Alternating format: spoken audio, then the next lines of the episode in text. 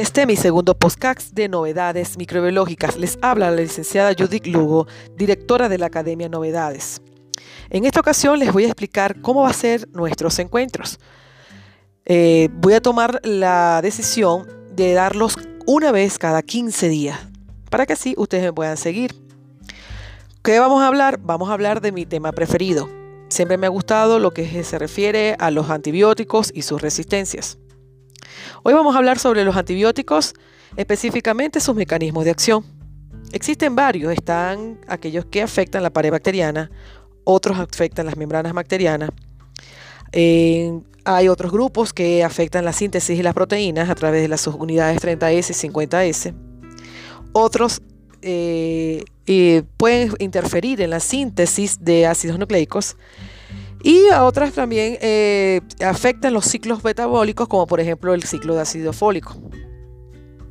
Los antibióticos más interesantes que, tiene, que tenemos para estudiar son los beta-lactámicos, ya que su uso en la, en la medicina, en la medicina clínica, o sea, como tratamiento por parte de los médicos, es bastante eh, usado, o sea, bastante aplicado. En el caso de los betalactámicos tenemos eh, a los antibióticos que son penicilinas, a las cefalosporinas, a los carbapenén, a los monobactán y a los inhibidores de beta-lactamasa. Ellos se eh, enfocan más que todo en la inhibición de la síntesis de la pared bacteriana. Existen otros como por ejemplo los aminoglicósidos, las lincosamidas y los macrólidos. Ellos afectan generalmente la síntesis de proteínas a través de diferentes subunidades. En el caso de las fluoroquinolonas, afectan sobre todo a algunas enzimas que están formando parte de la síntesis de los ácidos nucleicos. Y por último, las sulfonamidas afectan el ciclo de ácido fólico, que son, como quien dice, los antibióticos de mayor importancia clínica. Existen una gran cantidad, pero en este podcast solamente les quería mencionar estos. Es muy interesante el saber que las bacterias en este momento han logrado ganarle la batalla a todos estos medicamentos o estos antibióticos.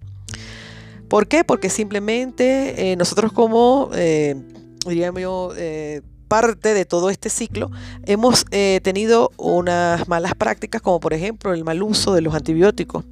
Tenemos que conocer la farmacocinética y la farmacodinámica de cada uno de ellos para así emplearlos de la mejor manera.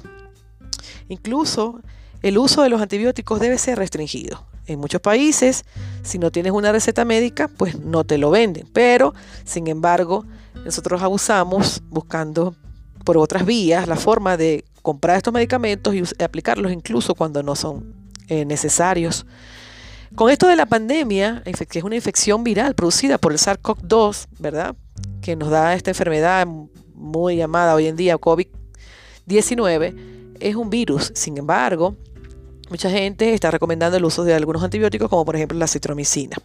Es bueno aclarar que la citromicina es un antibiótico que va a causar efecto sobre bacterias. Generalmente las bacterias que producen infecciones respiratorias son sensibles a esta citromicina, pero lo importante es que entendamos que no se debe usar de forma profiláctica, solamente en aquellos pacientes que eh, por alguna manera el médico haya, haya determinado que existe una infección asociada de naturaleza bacteriana. Muchas cosas pudiese decir de los antibióticos, pero vamos a iniciar con este pequeño podcast para luego seguir con otros eventos donde podamos defensar estos conocimientos y por supuesto no dejaré de pasar la oportunidad de invitarlos a los cursos de la academia. El curso de bacteriología básica será eh, uno de ellos que pueden ayudarte en el tema de antibióticos donde tendrán, de manera más específica los detalles sobre ese tema. Sin más que agradecer y seguir esperando que me que sigan escuchando mis podcasts, me da grata, me da mucha gratitud el saber que hay una comunidad que está pendiente de todo lo que hace la academia. Y bueno, los espero en el próximo episodio dentro de 15 días. Gracias por estar aquí. Un saludo a toda Latinoamérica.